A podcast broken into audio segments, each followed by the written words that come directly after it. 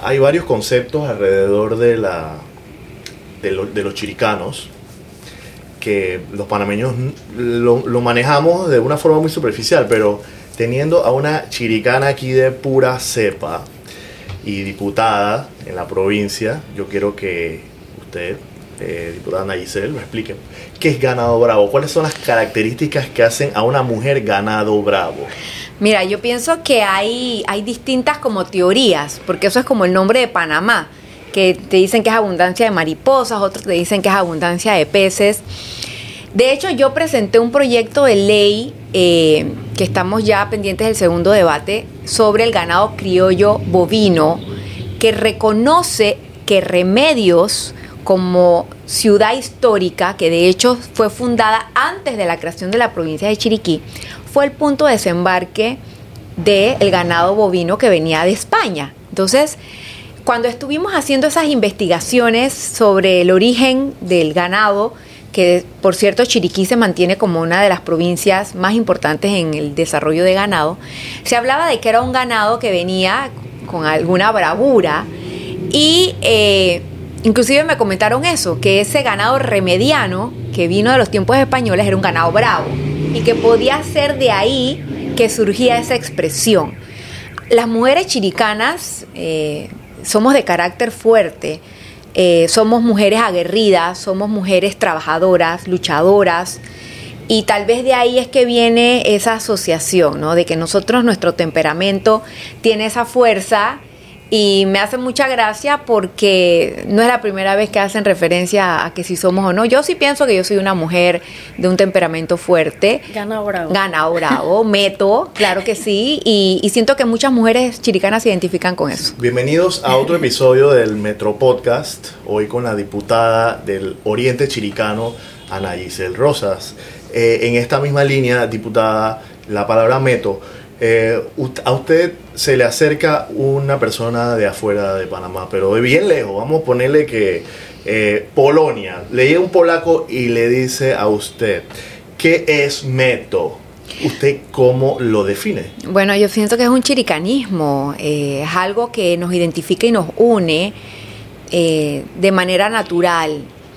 Mi papá, Luis Benjamín Rosas, cuando nos regañaba, hacía referencia a meto, es como, como un llamado a atención o inclusive en algunas ocasiones cuando he tenido que transmitir un mensaje a, mis electores en reuniones, inclusive hasta para celebrar, es como un chiricanismo, es parte de, la referencia de, de, lo que somos, de transmitir esa cercanía. Entonces, yo te diría, yo siento que como chiricanos es un regionalismo que utilizamos independientemente de la situación en la que estemos, a veces en momentos difíciles, a veces en momentos de celebración, es un chiricanismo, ¿no? Y que se le ha salido un método en, todo el, Sí, eh, se me ha salido, pero más que salirse, lo haces como, como una forma de identificarte. ¿No? De asegurar. Y énfasis a algo, tal vez. De, definir de dónde vienes y también transmitirle a los chiricanos que te escuchan que tú eres parte de esa chiricanidad. Con, nosotros está también Reinelda Álvarez.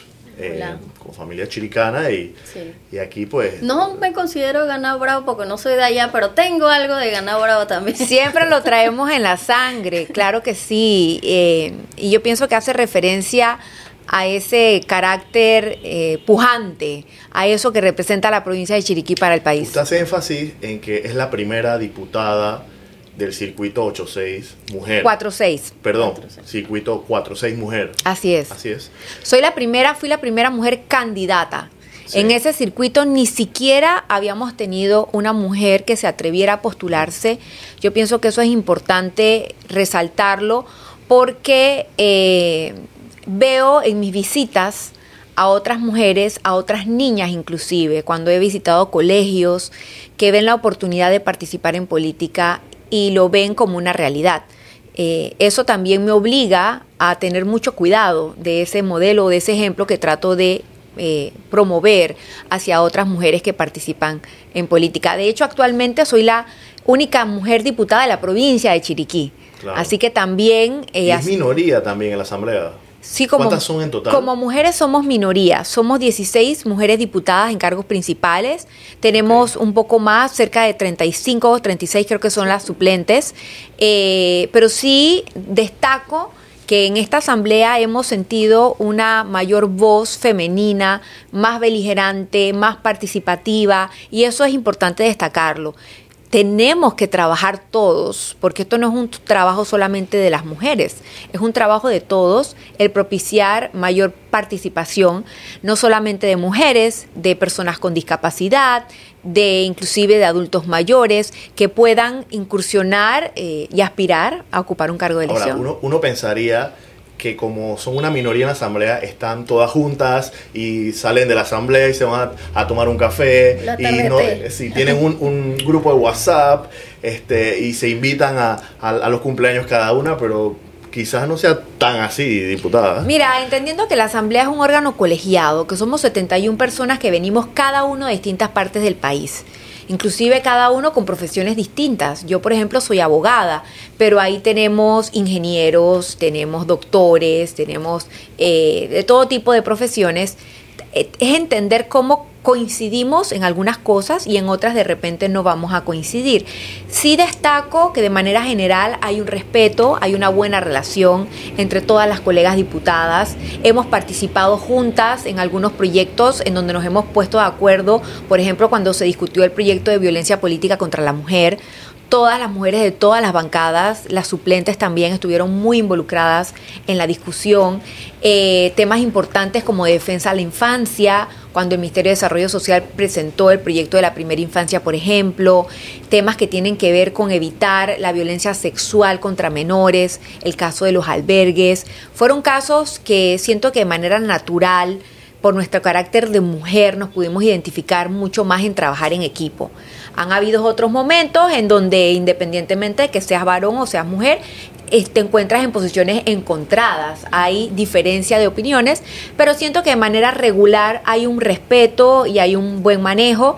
Eh, destaco el hecho de que hemos tenido mujeres vicepresidentas dentro de la junta directiva de la Asamblea, cada una con caracteres diferentes, pero siento que es importante destacar y celebrar, porque el logro de una es el logro de todas. Así que siempre vamos a estar colaborando con aquellos temas que involucren eso, brindar más visibilidad al papel que debe jugar la mujer. Estaba tomando en consideración esto de eh, ese, vale, esa valentía que tuvo usted para ser una de las primeras diputadas que de la provincia y más en el circuito de este 8-4.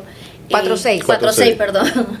¿Cuál es esa responsabilidad que tiene Ana Giselle en sentirse, en, en, incluir a la mujer en este papel de la política y, y cómo se siente ahora de que sabe que puede, que luchó contra hombres que estaban ahí prácticamente bien amarrados, como uno dice, dentro de, este circuito. Familiares. E, exacto. bueno, yo me agito en política desde que tengo 18 años. Yo de los 18 años tomé la decisión de formar parte de un partido político.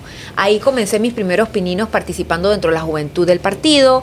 Participé también activamente en mi primera campaña presidencial en la que estuve activamente participando fue cuando Mireya Moscoso ganó como presidenta. Usted era molirena en ese entonces. Yo era molirena, entonces mi familia siempre fue molirena, fundadores de este partido.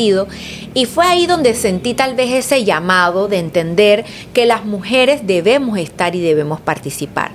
Posteriormente ya fui tomando decisión de participar como candidata a diputada y también dentro de mi partido político Cambio Democrático eh, soy la secretaria nacional de la mujer. Entonces sí tengo una historia política que no ha sido fácil, he sido objeto de procesos difíciles, injustos en algunos momentos, pero siento que también es parte de lo que uno debe transmitir en política. Yo siempre digo que la carrera política es una carrera de resistencia, no de velocidad. Entonces, a las mujeres que están tomando la decisión de incursionar, les transmito la necesidad de prepararse y nos preparamos en la parte académica. Por ejemplo, desde la Secretaría de la Mujer hemos logrado brindarles a ellas formación académica nacional e internacional. Hemos trabajado diplomados con distintas universidades. Este fin de semana que pasó, casualmente estuve en Penonomé entregando los certificados a 60 mujeres que recibieron titulación de la Universidad Latina en programas especiales para que ellas aspiren a ser candidatas. Hemos trabajado con universidades internacionales como la Universidad Camilo José Cela de España. Entonces, de alguna forma es entender que la mejor oportunidad que tiene la mujer de ganar es prepararse para ganar. Entonces, eso involucra trabajar en equipo, organización de presupuesto, tener el recurso para también enfrentar una campaña que muy poco se habla de eso. Y a las mujeres a veces creo que es lo que más miedo nos da, pensar cómo voy a hacer para pagar, para costear eh, un banner, una valla, unas volantes, mis activistas. Pero si tú te organizas como lo hacemos todas, porque las mujeres somos administradoras del hogar de manera natural y para eso usualmente administramos que me alcance la quincena, para el súper, para la escuela, para los fines de semana. Así mismo lo debemos hacer en política. Entonces es parte del mensaje que transmitimos, no solamente dentro de mi circuito, yo con mucho orgullo comparto que hemos tenido candidatas a representantes y alcaldesas muy valiosas. Actualmente tenemos representantes mujeres dentro del circuito 46, alcaldesas mujeres dentro del circuito 46 y hemos también buscado la forma de colaborar con ellas a pesar de que inclusive algunas son de otros partidos. Yo creo que nosotras como mujeres políticas estamos llamados a eso, a colaborar a que otras participen y las que ya están participando, a pesar de que podamos tener diferencias de opiniones en algunas ocasiones, buscar la forma de potenciar esa participación. Y hay, un detalle, diputada, que también salta a la vista y que usted, usted es madre de tres trillizos. Entonces, eh, vamos, o sea, no es un niño en la casa, son tres. Y varones. Y varones. Varones. Dice que usted está buscando una niña. No, que vaya, yo cerré fábrica hace tiempo. Pero, pero el hecho... tiempo para eso. no me, quedaré con las ganas de tener nietas, digo yo, ¿no? Todavía soy una mujer joven, pero uno va como superando etapas. Yo los tuve a ellos eh, a los 28 años, eh, nacieron muy prematuros fueron niños de 29 semanas, cuando una gestación llega a 40 semanas, estamos hablando de seis meses y medio. Pesaron dos libras y media cuando nacieron cada uno. Eso suena doloroso todo eso. Estuvieron dos meses hospitalizados en la caja de seguro social. Yo siempre agradezco y lo digo, mucha gente se queja del seguro social, pero yo no puedo decir más que darle las gracias a los doctores, a las enfermeras eh, uno de ellos tuvo una situación muy delicada, le dio meningitis estando hospitalizado. Entonces yo eh, siento que la experiencia más importante de mi vida fue precisamente esa. Yo no busqué quedar embarazada de trillizos, realmente fue un proceso bastante natural ha sido mi, Pero mi único embarazo. Son las probabilidades muy bajas, ¿verdad? Uf, el doctor me decía que era como de uno en varios millones, ¿no? Sí conozco otras mamás de trillizos que han tenido situaciones similares. De hecho, en el Oriente Chiricano comparto mucho con una que tiene igual tres varones. Eh, mis hijos acaban de cumplir el 14 de septiembre 18 años. Así que ahora nos enfrentamos a otra etapa. Ya están pensando en sus estudios ya sacaron la cédula, ya sacaron la cédula, hoy las entregaron y yo les digo, bueno, ¿cuándo nos vamos a inscribir? Entonces sí, es eso, ellos han crecido en un ambiente totalmente político, me han acompañado en mis campañas, me han acompañado en mis eventos, siento que mis hijos están orgullosos de la mamá que tienen, una mamá con un carácter fuerte y siento que también es parte de lo que como mujeres les hemos logrado trasladar a esta nueva generación de hombres, de varones que son conscientes de la capacidad que tenemos de trabajar juntos. De, no es que nos desplacemos unos a otros, sino que la mujer tiene su espacio y los varones tienen su espacio. Entonces sí siento que lo más orgulloso que puedo yo decir he dejado como legado es tener tres hombres que creen en el poder de la mujer. Digo, pero no pasa nada si ellos se inscriben cada uno en un partido distinto tampoco. Claro que no, es parte de la democracia, pero quiero pensar que se van a inscribir todos en el partido en el que está la mamá. ¿Y les, gusta la política? ¿Tienen aspiraciones? Hay, unos, hay uno que es de, es, parte de la personalidad. Hay unos que son más reservados. Tengo que decirte que los tres son diferentes. A pesar de que nacieron el mismo día, que son trillizos, Dos son gemelos idénticos, muy parecidos físicamente, pero a nivel de personalidad totalmente diferentes. Y otro que es mellizo, que es totalmente diferente también. Entonces, me atrevería a eso, a pensar de que están buscando cada uno su espacio. De hecho, cada uno va a estudiar en una universidad diferente. Carreras totalmente diferentes y siento que también es parte de lo que como mamá he logrado inculcar en ellos. Yo nunca los vestí iguales, nunca les obligué a tener actividades juntos.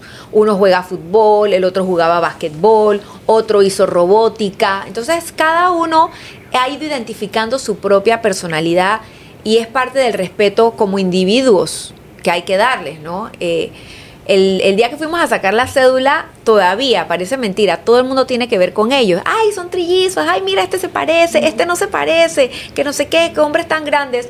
Y así me pasó durante todo su crecimiento. Yo tenía un coche doble, que iban dos en un coche y otro coche separado. Y cuando íbamos a los parques, cuando íbamos al mall, cuando íbamos a las citas médicas. Era una sensación, la sensación del, del, lugar. Sí, todo el mundo tenía que ver con eso y me lo disfruté bastante. Gracias a Dios tuve la oportunidad de sus cinco primeros años de vida, como enfocarme mucho en ellos.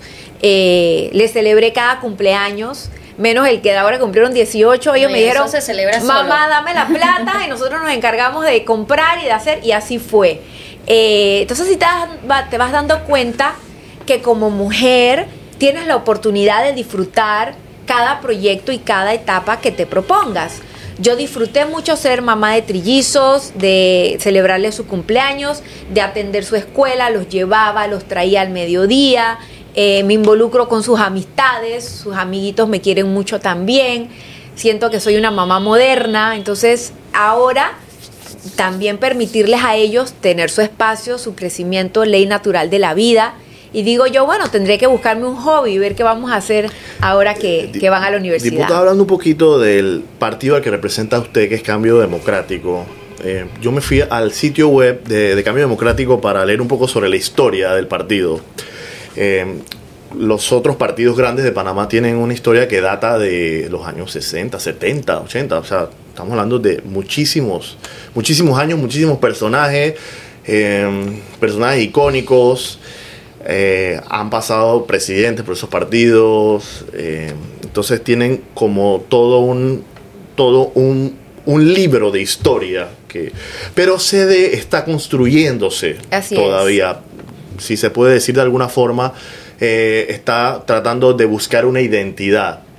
Pero entonces en, en, la, en la historia del, del, partido CD, yo leo aquí que somos un partido político panameño fundado en 1988 y creemos en la necesidad de fortalecer la conciencia nacional. Hay una, una redacción muy, general, pero no se habla del fundador del partido. Eh, ¿No cree que hay tal vez un vacío allí con y, forma parte también de la situación actual de, del partido? que este, no sea del todo redactado desde la fundación, desde los orígenes, como, como, como el partido fue ideado por una persona? Yo pienso que es importante que todos reconozcamos la historia.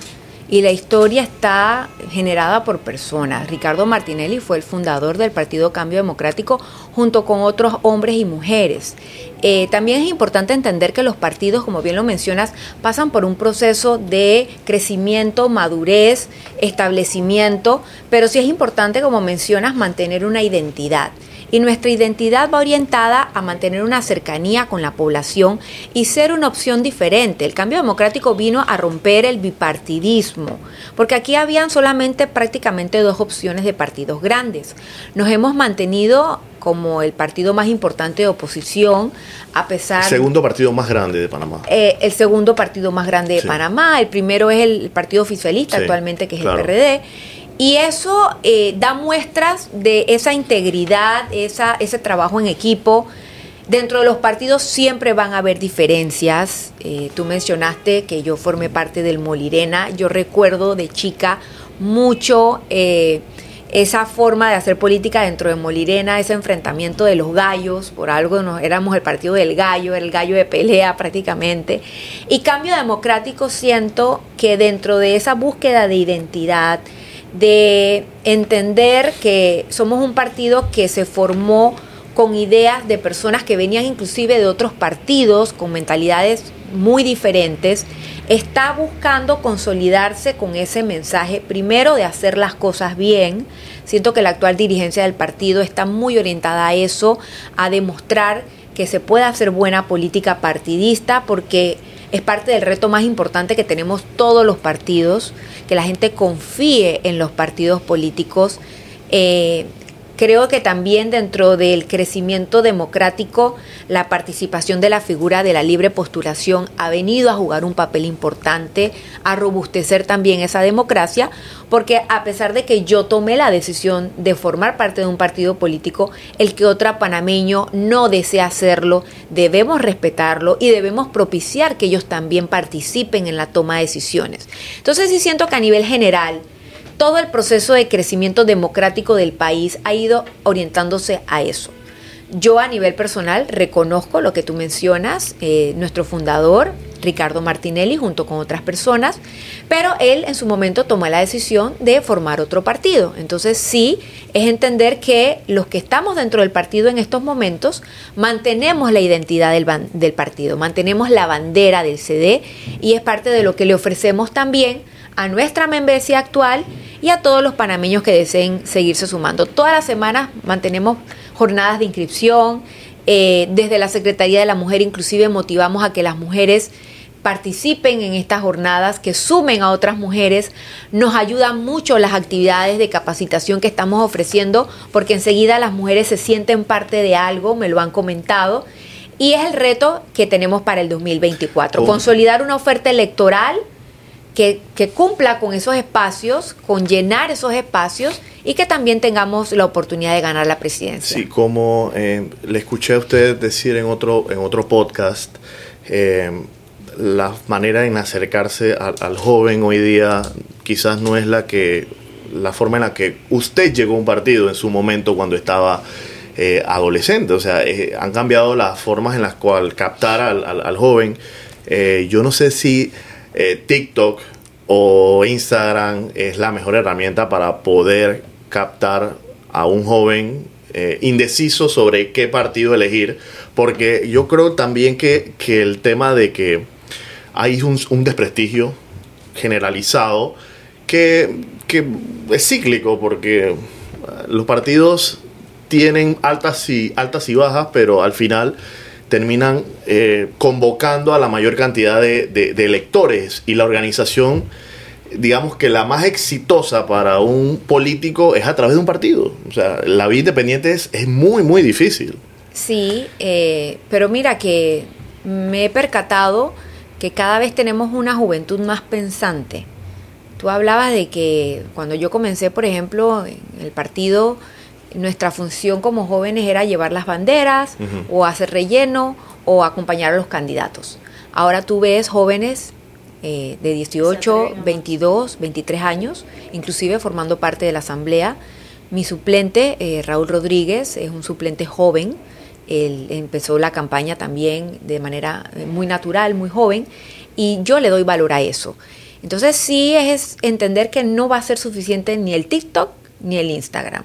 Nosotros como partido político tenemos que tener un mensaje claro de oportunidad real a la juventud. Con los que yo he conversado aspiran a tener trabajo. Yo creo que el reto más importante que tenemos para esta nueva generación es brindarles oportunidades reales de trabajo, de que ellos tengan su propia fuente de ingreso, que les permita tener su casa propia, que les permita culminar su universidad, no depender de los padres. Estamos viendo una generación de jóvenes también muy independientes eh, y siento que es el reto más importante, que no solamente cambio democrático, ya no va a ser suficiente tener una tarima con artistas para decir que captamos a la juventud.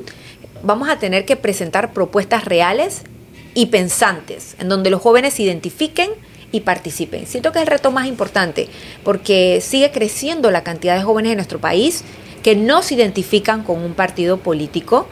Eh, también es peligroso pensar que porque son de libre postulación o porque son independientes, entonces ellos son los que son los mejores. Eh, dentro de todo, en los partidos y en la línea independiente va a haber gente buena como gente no tan buena. entonces sí es hacer un llamado. De moda, es hacer un llamado a escuchar las propuestas, a entender que no solamente porque seas de un partido ya estás descartado. Siento que la población lo demostró en las pasadas elecciones, hubo mucho voto cruzado, mucha gente votó para presidente por un partido, para diputado por otro partido.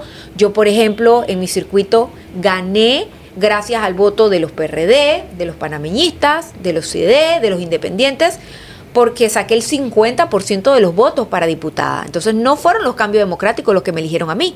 Y tengo también una responsabilidad no solamente de atender a los cambios democráticos, yo soy la diputada del circuito 46, inclusive diputada de la República. Entonces debo mandar un mensaje, presentar propuestas que vayan orientadas a atender a todos los panameños. Y eso es lo que los partidos también están llamados a hacer, a incluir a la juventud no como cargadores de bandera, sino como personas que se involucren también en la toma de decisiones. A todo esto cambio democrático se está preparando para renovar su junta directiva. Así es. Ana Giselle Rosa aspira a formar parte de esta dirigencia y a qué cargo se Mira, a mí me encanta el trabajo que hemos hecho desde la Secretaría de la Mujer. Yo he encontrado ahí una gran satisfacción a nivel personal. Siento que también le ha dado fuerza a mi mensaje desde la Asamblea porque con propiedad puedo hablarle a otras mujeres que se atrevan. También por la propia historia de lucha que he tenido para poder llegar a la curul, da muestras de que si eres perseverante, si eres organizada, si eres constante, si eres disciplinada, no hay límites. Entonces sí eh, considero que pudiera ser una opción aspirar nuevamente a ser secretaria de la mujer eh, el partido ya ha reiterado que nos preparamos, entiendo que como para febrero o marzo debe ser la, la, contienda para elegir convencionales y elegir entonces la Secretaría de la Mujer y la Secretaría de la Juventud. Hablando de mujeres, diputada, yo le voy a dar una lista de nombres de mujeres de distinto ámbito y usted me va a dar una palabra, un adjetivo por cada una de esas mujeres. A ver. Vamos a empezar. Mireya Moscoso. Perseverante. Reina Isabel. Wow. Magnífica. eh, Mayín Correa. Trayectoria. Balvina Herrera. Guerrera. Shakira. Mm, fuerte. bueno, esta fue la ronda, diputada. Eh, en el caso de su circuito, eh, yo creo que la gente no está muy familiarizada con el Oriente Chiricano, sino con la parte más turística de, de, Chiriquí, que son tierras altas, y David. La gente piensa a veces que la provincia de Chiriquí comienza en David, ¿no? Y es lo que tú mencionas es parte del reto y por eso cuando hablo siempre en la asamblea hago referencia más que al circuito 46. Si te das cuenta, yo no me identifico como diputada del circuito 46, porque a veces la gente se pierde con los, números. Si, diputada del Oriente Chiricano, porque sí pienso que todos tenemos el reto, todos los que somos de esa área, de eh, promover, de destacar los beneficios que tenemos. Somos un área que hay, hay de todo, hay playa, hay montaña, hay ríos, hay ganadería. Eh, nosotros aprobamos, por ejemplo, en la Asamblea eh, la ley de agroturismo. Siento que hay mucha oportunidad, de hecho hay fincas que se están dedicando ya al agroturismo en nuestro circuito. Entonces sí es explicarle a la gente que desde que termina la provincia de Veraguas, ya allí empieza el Oriente Chiricano. En Vigui comenzamos en el Oriente Chiricano y cuando la gente me pregunta referencia, bueno, cuando ya usted va llegando y ve el río del Chorro Chorcha, ahí estamos terminando el Oriente Chiricano. podemos hablar incluso del circuito más grande. A nivel, territorial, si lo ves en el mapa, es casi la mitad de la provincia de Chiriquí. Entonces, recorrerlo es, tres veces más difícil. Es un reto. más costoso también. Claro que sí, porque eh, a pesar de que cuando conversábamos ahorita les explicaba, pues que la, carretera panamericana cruza todo el circuito. Tenemos corregimientos a orillas de la Panamericana, pero tenemos corregimientos que para llegar a ellos tienes que moverte una hora de la Panamericana para adentro. Inclusive corregimientos que atraviesas la comarca y después llegas al corregimiento. Entonces sí es difícil, es un reto importante la movilidad dentro del circuito, sobre todo cuando estás en campaña. La campaña anterior fue una campaña bastante corta.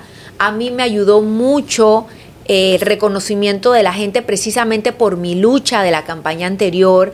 Yo no dejé de visitar, de estar, de compartir en el circuito y eso ayudó a, a, que a pesar de que la campaña fue tan corta, ya había un vínculo con el elector. Entonces igual, ahora los fines de semana cuando me traslado, mi estrategia usualmente es atender por distrito. Si voy a atender San Lorenzo, trato de mantenerme atendiendo los corregimientos de San Lorenzo. Porque, por ejemplo, si tengo un fin de semana actividad en San Lorenzo y en Tolé, es probablemente más el tiempo que pasa en la carretera moviéndome de un lado a otro. Entonces sí es a explicarle a veces a la gente que son 24 corregimientos que tiene el circuito. No es fácil, pero eh, si acumuláramos kilómetros como millas de, de, viajero, yo creo que yo tendría para, para viajar bastante por, por los kilómetros que se le mete. ¿no? El, el Oriente Chiricano también fue protagonista en julio de las protestas en las cuales el país quedó paralizado por los cierres en la Interamericana. Y el Oriente fue probablemente, eh, digamos, el, el, epicentro de los, de los cierres. Pero quizás no eran, no eran los chiricanos o, digamos, no eran los nativos de, de su circuito los que estaban cerrando, sino los indígenas de la comarca. Sí, reitero, nosotros tenemos áreas que son eh, eh, tienen población indígena y campesina. Inclusive tengo corregimientos que tienen una gran cantidad de población indígena, o sea que a mí me toca igual y así lo hago en muchas ocasiones atenderlos a todos. Tengo grandes amistades dentro de la comarca, líderes importantes que inclusive buscamos la forma de desde la asamblea apoyarles con sus proyectos, con sus iniciativas. Eh, pero sí siento que la beligerancia que tuvimos precisamente en el Oriente, que inició con gran participación de docentes también del circuito, eh, personas campesinas y también sumado a nuestros hermanos del área indígena, tiene mucho que ver con la falta de atención que de manera natural, por decirlo así, ha tenido el circuito. O sea que no es que este gobierno ha desatendido el circuito, han sido todos los gobiernos prácticamente. O sea, venimos con un arrastre de la falta de atención en un área que, reitero, por la oportunidad, el potencial que tiene en materia turística, en materia comercial, ganadera, deberíamos como Estado, como, como todos, estar más pendientes de ayudar y de colaborar hemos sido gente bastante silenciosa por mucho tiempo. Entonces tal vez lo que pasó con estos cierres fue que la olla de presión estalló y la gente entendió o sintió que era el momento de exigir al gobierno respuesta. Los, estos cierres se dieron en julio, pero yo por ejemplo te puedo mencionar que desde el mes de abril de este año ya yo estuve anunciando y pidiéndole al gobierno más atención al circuito, porque sí se habían dado compromisos, el presidente Cortizo ha visitado varias veces nuestro circuito, ha hecho varias giras de trabajo comunitario y en algunas de ellas, por ejemplo la que hizo en Tolé, se comprometieron a carreteras, a viviendas, apoyos del gobierno al área que no se han atendido, no se han cumplido. Entonces, frente a esa falta de respuesta, la gente sintió que bueno, vamos a estar en la calle hasta que nos den respuesta. Yo he estado inclusive eh, en el medio de estos cierres en algunas ocasiones buscando mediar con los protestantes para que se liberen las vías, porque al final eh, a pesar de que entendemos la legitimidad de la protesta, estamos afectando a los mismos panameños con estos cierres.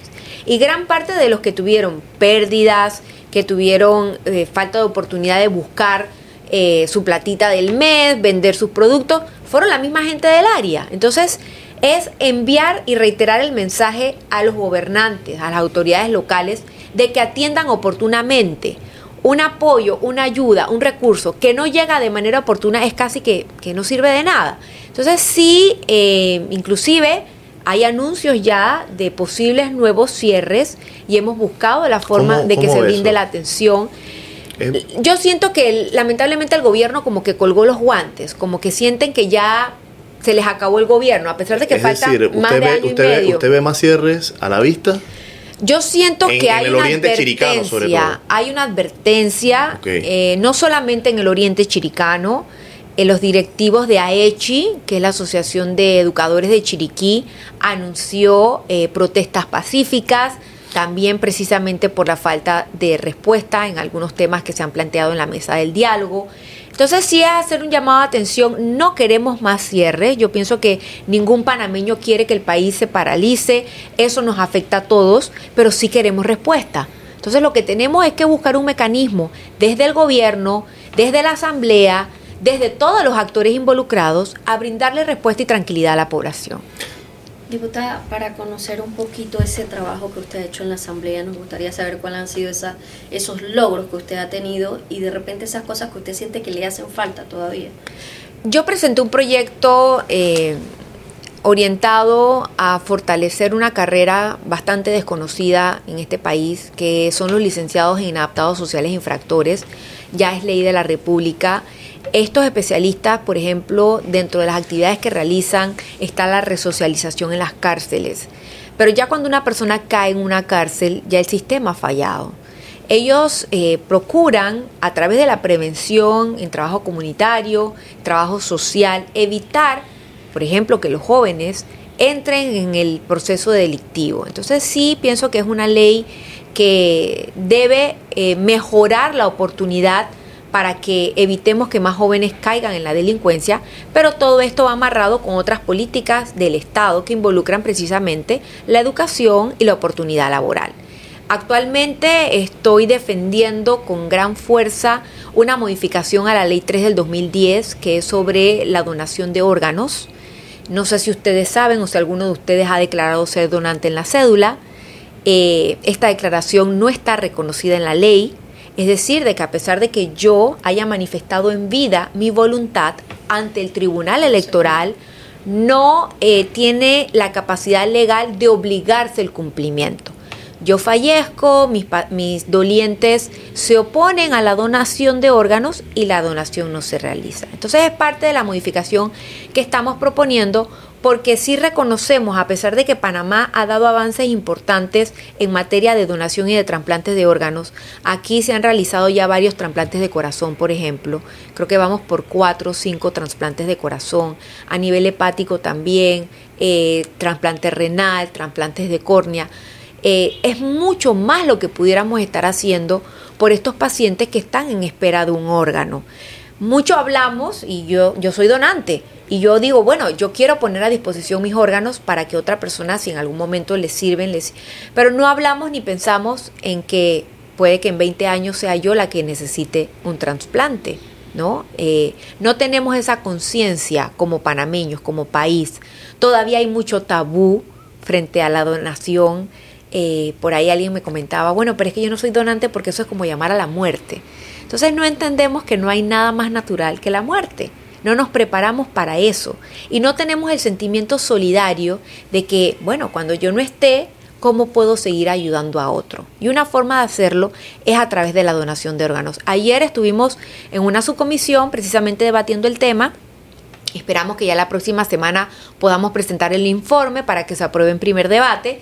Sí ha habido mucho respaldo de los pacientes, inclusive de los mismos doctores eh, que están involucrados en la procura de órganos porque ellos reconocen que no hay nada más difícil que entrar en esa conversación con los familiares y que a pesar de que el hijo haya declarado ser donante, la madre se oponga a que se le extraigan los órganos. Entonces los doctores, por respeto, no entran en esa discusión, respetan la voluntad de la madre, pero lamentablemente se pierde la oportunidad de que alguien más se le salve la vida. En febrero de este año Tuvimos una donación importante, eh, se hizo trasplante de corazón, de los riñones, trasplante hepático, por ejemplo. Eh, una persona puede salvar hasta 7 vidas de manera directa, pero se puede multiplicar hasta 75 personas las que sean beneficiarios de algún tipo de donación anatómica de esa persona que ya no está. Y es parte también de los, un proyectito que tengo eh, en la asamblea. Me he manifestado muy fuertemente con el tema de la violencia contra la mujer, los femicidios. Presenté un proyecto también de modificación al Código Procesal Penal. No he sido la única diputada que se ha manifestado, siento que muchas también han entendido la importancia de darle tranquilidad y seguridad a las mujeres que están en un entorno de violencia y el proyecto va orientado a eh, excluir al femicidio de los acuerdos de pena, porque conversando con muchas de las personas que son víctimas, eh, víctimas son los hijos que quedan huérfanos, la madre que pierde una hija, por ejemplo, sienten que la ley no eh, aterriza en, eh, de alguna forma, resarcir el daño con una pena suficiente. Y a veces con los acuerdos, la persona que evidentemente todo el mundo sabe que fue la que mató, recibe muy poca sanción por el daño que ocasionó. Hemos tenido casos muy lamentables como el de Karen Velázquez, que fue la mujer que el ex, la expareja le roció gasolina al frente de sus propias niñas, por mencionar algunos. No sé Eh, si hay más casos de femicidio o es que se están ventilando más. Da la, da la impresión de que son más casos y más atroces. Mira, la violencia doméstica es, es como un virus oportunista. Se aprovecha de situaciones como las que tenemos actualmente. Vivimos dos años de encierro, de confinamiento en pandemia, en donde las mujeres tuvieron por fuerza que mantenerse 24/7 con el agresor. Estamos enfrentando una crisis económica en donde las mujeres también han sido las mayormente afectadas con las pérdidas de su trabajo. Entonces, esa dependencia económica, esa, eh, como decimos en buen panameño, el estar apretados económicamente, genera situaciones de conflicto familiar. Y eso va desencadenando que ya primero fue un grito, después de repente fue un empujón, después nos vamos a otro tipo de violencia hasta llegar al femicidio. Siento que a nivel general hay una energía colectiva de reivindicación de los derechos de la mujer y eso ha hecho que sea más visible, los medios de comunicación estén dando más cobertura a este tipo de eventos y tal vez sintamos que son hay más casos. Pero lo que sí tengo que reconocer es que cada vez son casos más violentos. Exacto. Porque no es solamente que yo le quite la vida a una mujer, es la forma, la hazaña, la rabia, el enojo con la cual le arrebato la vida. Y eso es en lo que tenemos todos que trabajar desde la prevención, en la salud mental de la familia, que es un tema del que muy poco también se habla. ¿Qué está pasando al interno del núcleo familiar? Que un hombre termina arrebatándole la vida a la que es la mamá de sus hijos de manera tan violenta como rociándole gasolina. Entonces, esos son elementos que nosotros inclusive desde la asamblea, a nivel preventivo, desde las escuelas, a nivel comunitario, en las juntas comunales, las alcaldías, a nivel del Ministerio de Salud, se deben generar campañas para evitar que lleguemos a esos casos. Entonces, sí, eh, son proyectos que están debatiéndose en la asamblea y que esperamos que aterricemos muchas mujeres están falleciendo con la boleta de protección en la mano. Entonces hay algo, hay algún mecanismo que tenemos que buscar en otros países, por ejemplo, los brazaletes electrónicos han colaborado como un mecanismo para advertir que el agresor se está acercando, pudiera ser un mecanismo de ayuda, pero mientras no cambiemos el chip, la mentalidad con educación de que las mujeres tenemos derecho a educarnos, a prepararnos, a trabajar, a ser libres. Yo creo que es parte de lo que como mujeres de esta nueva generación tenemos que inculcarle no solamente a las niñas, a los varones también. Y por eso es que reitero, me siento tan orgullosa de los varones que he podido crear, criar, eh, educar, porque ven en su mamá un modelo, un rol fuerte, femenino, pero también con la capacidad de opinar. ¿no? Que yo creo que ahí está el punto, diputada, que cuando este, se rompe el vínculo entre la madre y, y el hijo y el hijo eh, siente que puede ir respetar sin ninguna consecuencia, de ahí están haciendo el agresor. Claro que o sí. tal vez ve que el papá le hace eso a la mamá. Es que está normal. comprobado que son círculos que se repiten, los círculos Sí. de violencia se repite, de ahí reitero la importancia, por ejemplo, de los especialistas en inadaptados sociales e infractores, porque ellos entonces desde las escuelas pueden entrar a identificar tempranamente Exacto. estos casos y trabajarlos. En la asamblea también hemos estado eh, participando, por ejemplo, eh, formé parte de la subcomisión de un proyecto que presentó el diputado Gabriel Silva sobre la salud mental, que la pandemia también destapó la necesidad de que a- entendamos que no es solamente la salud física del cuerpo, es la salud mental lo que en algunos casos hace la diferencia que no tengamos este tipo de situaciones y de casos. Y también pues he participado en proyectos que tienen que ver con erradicar la violencia sexual contra menores. Siento que es un tema pendiente. eh, hemos visto casos escandalosos de niñas embarazadas eh, por familiares cercanos. Es un tema que también tenemos que debatir, tenemos que discutir.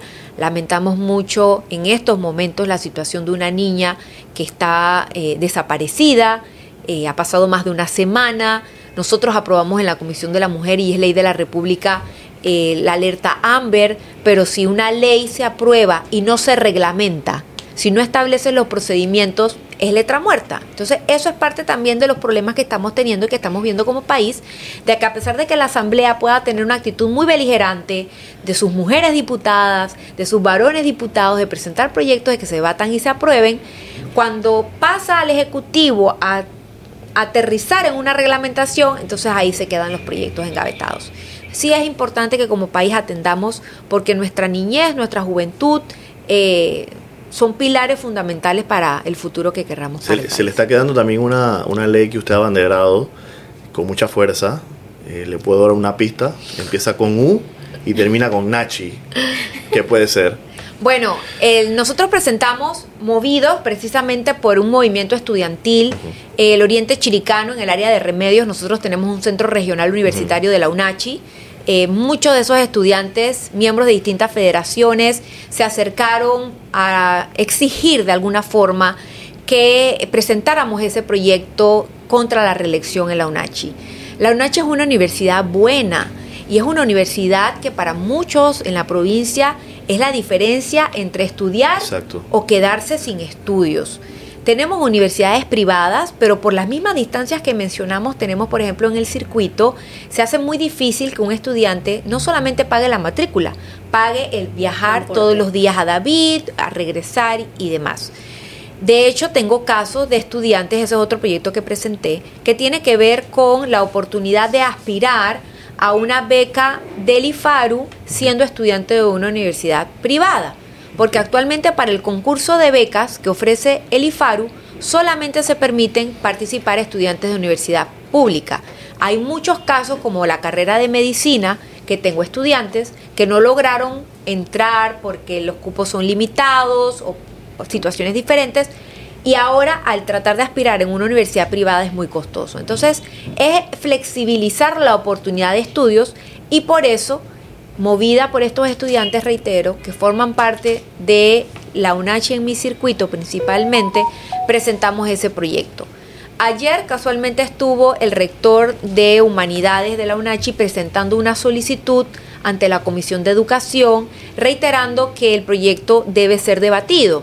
Yo reconozco que somos 71 diputados y de repente no todos estén de acuerdo con ese proyecto que yo presenté, como yo no he estado en otras ocasiones de acuerdo con otros proyectos, pero sí es función y es responsabilidad de la Asamblea debatir los proyectos. Ese proyecto Traigamos busca, el tema al debate ese y escuchemos a todas que, las partes. que la rectora de la UNACHI no, no pueda reelegirse en el mismo periodo. El proyecto retrotrae la ley de UNACHI a como estaba originalmente. La ley que crea la UNACHI establece que el rector no se reelige. En el camino se ha ido modificando convenientemente y eso es parte también de lo que criticamos en la Asamblea. Nosotros no podemos como diputados estar presentando proyectos con nombre y apellido para favorecer a X persona o a X grupo o a X proyecto. Parte de lo que, por ejemplo, se discutió eh, o se, se, se planteó con los incentivos fiscales en materia turística, que también ha sido uno de los temas que tenemos pendiente en agenda en la Asamblea. Entonces, ese proyecto lo que busca es reivindicar el proceso democrático de escogencia del rector en la UNACHI. ¿no? Y, y, espero que pronto se le dé el prohijamiento y el primer debate. Diputada, entonces usted sí trabaja. bueno, eh, procuro hacer la diferencia. Yo no tomo esto como un trabajo, yo lo tomo como una oportunidad de hacer una diferencia. Y, y, en muchas ocasiones en mis sustentaciones en el Pleno lo he dicho, me ha tocado en algunos momentos tomar decisiones difíciles. Siento que es mucho más fácil eh, tomar el camino del, del, grupo, del colectivo. A veces cuando tienes que tomar decisiones en donde te sientes sola, de hecho eh, algunos colegas en, en, sus exposiciones me han ya tildado de golondrina. De golondrina. Yo digo, bueno, de repente la golondrina no hace el verano, pero lo anuncia. Y tarde o temprano vamos a llegar a ese verano en donde las cosas se hagan diferentes. Es mi responsabilidad y así me siento contenta. Yo duermo tranquila todas las noches sintiendo que por lo menos eh, eh, estoy dejando un ejemplo de que sí se pueden hacer las cosas diferentes y muchas de las mujeres que me acompañan en este camino dentro de la Secretaría de la Mujer así me lo manifiestan.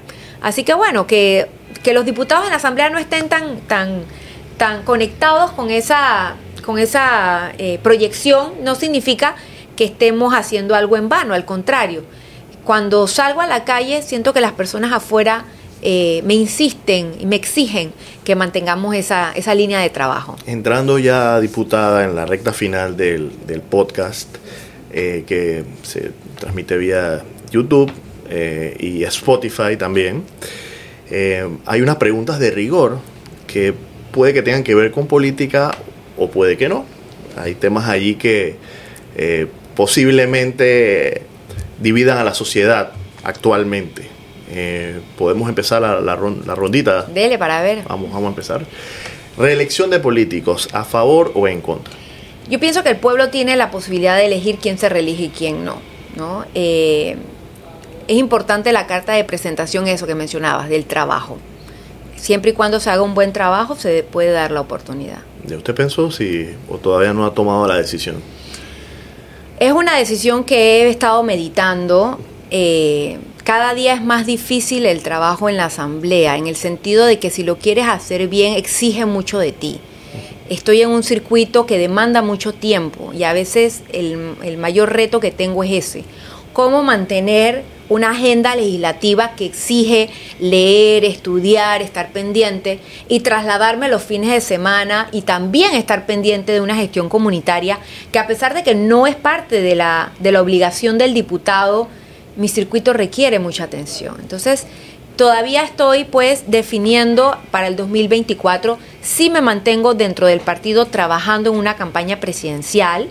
Siento que teniendo un presidente cambio democrático es mucha más la oportunidad de respuesta que podemos tener, no solamente para el oriente chiricano, sino para todo el país. Siguiente pregunta, diputada. Matrimonio entre personas del mismo sexo, ¿a favor o en contra? Yo pienso que es importante entender que todos tenemos derechos eh, la sociedad debe abrir a debate la posibilidad de que las personas tengan derechos eh, en igualdad de condiciones. Mucho se habla de que si debe ser matrimonio, si debe ser unión civil. Yo pienso que al final lo importante es que mantengamos la apertura al debate y que la población en su mayoría también tenga la oportunidad de participar. Siguiente, despenalización del aborto.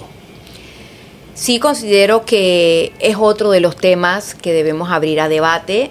Eh, parte de los derechos humanos de la mujer han estado restringidos precisamente por la penalización del aborto en otros países. Eh, hay distintas circunstancias por las que una mujer puede sufrir o pensar en tener un aborto y no podemos generalizar. Entonces sí es importante que ese debate también se abra poniéndonos del lado de la mujer, que en algún momento, ¿qué la lleva a tomar esa decisión? Bien, legalización de la marihuana para uso recreativo. Bueno, otros países han avanzado hacia allá. Eh, nosotros ya, por ejemplo, logramos en la Asamblea que se debatiera el tema del cannabis medicinal.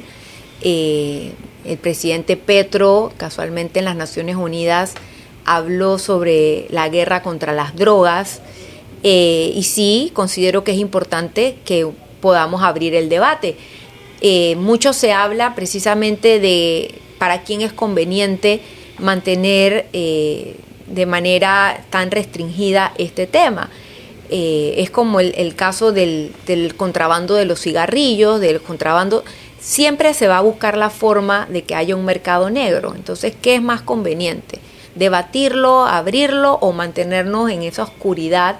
de que por restringirlo igual se sigue dando. Entonces sí es responsable. Yo creo que por eso es que existe la asamblea, para que se debatan temas que la ciudadanía exige, que no sigamos tapándonos los ojos. No podemos seguirnos tapando los ojos frente a este tipo Y la última, diputada, pena de muerte, ¿a favor o en contra? Yo no siento que la pena de muerte sea la solución en materia criminológica. Creo más en la educación que en la pena de muerte. Gracias, diputada. un eh, momentito, nada más. tiene Tengo una, una pequeña pregunta. duda. Dale, con mucho Me gusto. gustaría saber cómo hace Ana Giselle para mantenerse y en qué se entretiene. La veo que todos los fines de semana viaja al interior y está en zapatilla, caminando, pero, o sea, ¿cómo usted se mantiene, diputada? Mira, yo lo digo con mucho orgullo. Yo cumplí el 12 de septiembre 46 años. Eh, trato 46, de... 46, 46, el, el, el circuito. claro, este es mi año. Es, la, ese es cábala. Así, así viene este año, este año viene bueno. Eh, parece mentira, pero el equilibrio, el balance. Tú tienes que buscar un equilibrio en tu vida, en tu vida personal, primero, para poder proyectar para afuera cualquier cosa que quieras proyectar. Yo trato de ser muy positiva y de lo malo siempre sacar algo bueno. Hago mucho ejercicio cuando tengo tiempo. eh, reconozco, yo me fracturé un dedito del pie hace como un mes y medio y no he podido como retomar de nuevo la rutina porque estuve mucho tiempo sin hacer ejercicio, pero siempre trato de oxigenar mi cuerpo, ver el ejercicio como un mecanismo de, de despejarte, de liberarte. Eh, trato de dormir muy bien, eso sí es algo que procuro. Tengo mis rituales para la hora de dormir, pongo mis aceititos esenciales, me tomo, mag- tomo magnesio en las noches, melatonina, o sea, uno tiene sus secretitos. Eh, tomar mucha agua, lo primero que hice aquí al llegar a ustedes fue pedirles una botellita de agua, pero sobre todo tener una buena actitud, ser luz. Yo pienso que venimos a eso, a ser luz para otros que de repente están pasando por una situación más difícil. Eh, el amor es fundamental, el sentirte amada por la gente que te rodea, por la familia, por tus hijos, por tu pareja, pero para que tú te sientas amada, la primera que tienes que amarte eres tú misma. Entonces es eso, tener los momentos, tener los espacios, ser positiva, ayudar a los demás. Siento que es lo que me ha ayudado a mí también. eh, ahí, ahí me nutro. Entonces sí, lo que estoy haciendo lo hago desde ese punto, desde, desde el positivismo, desde el agradecimiento. Esto es una gran oportunidad. Eh, yo luché mucho para tener esta oportunidad de ser diputada, de representar la gente de mi circuito, de llevar el nombre del Oriente Chiricano. Y es lo que trato todos los días, ¿no? Entonces es eso, cuando te acuestes en la noche dar gracias y cuando te levantes dar gracias de nuevo, porque tienes la oportunidad primero de levantarte, la pandemia nos ha enseñado eso, no dar por sentado temas de salud, cuido mucho lo que como, cuido mucho en lo que pienso, eh, los, los pensamientos son el inicio de todo, porque los pensamientos te generan emociones, entonces cuidar todo eso y proyectar eso. Nada de dieta keto ni fasting. Ay, si tú supieras todo lo que yo como, yo soy buen diente. Me gustan los chicharrones con la tortilla, con el ñampí. Yo creo que hay, hay muchas que voy la a ven diputada y se no van a le poner van a creer bravas. No le van a creer uno no o se dos, se ponen creer. muy bravas. No, no, no. Yo pienso que está todo en el metabolismo. Tengo un metabolismo claro. privilegiado y la disciplina. Porque también, el día que me quiero dar mi gustito me lo doy. Pero entonces al día siguiente, de repente, entonces sí me como mi ensaladita y no te voy a decir que no. Pero eh, todo está en el balance, todo está en encontrar un equilibrio. Porque tú no puedes proyectar lo que no eres. Yo creo que eso la gente lo nota, la gente lo siente. Eh, porque puedes que lo hagas una vez. Si tú estás en fake, lo puedes ser fake una vez, pero no lo vas a poder hacer siempre. Claro. Entonces es ser real, ser genuina y sobre todo eh, quererte a ti misma, tú primero. Para tú poder dar a los demás, tienes que ser tú primero. Gracias, diputada. Eh, ha sido pues un, un episodio muy, muy entretenido, eh, muy reivindicativo también en el, en el tema de, de la mujer y el feminismo, que no se mencionó la palabra feminismo, pero hubo muchos, muchas Es características. que el feminismo está transversal en todo lo que Sí. cualquier mujer pueda hacer. Exacto. Desde educar a sus hijos en casa, porque a veces se piensa que la mujer feminista es solamente la, La que... activista, Exacto. claro. Lo hacemos desde edificar nuestro hogar. También son feministas aquellas que están edificando hogar, creando, criando a sus hijos, ayudando a sus esposos, la que sale a trabajar, la que sale a protestar. Todas somos feministas. Y reitero, siento que esta generación ha entendido el poder femenino. Lamentablemente a veces la que no los entendemos somos las propias mujeres que no la ponemos en, en práctica. Así que a, a ustedes también muchas gracias por la Bienvenida invitación. siempre, diputada. Y bueno, este fue otro episodio del Metro Podcast. No olviden suscribirse al canal de Metro Libre y hasta la próxima edición.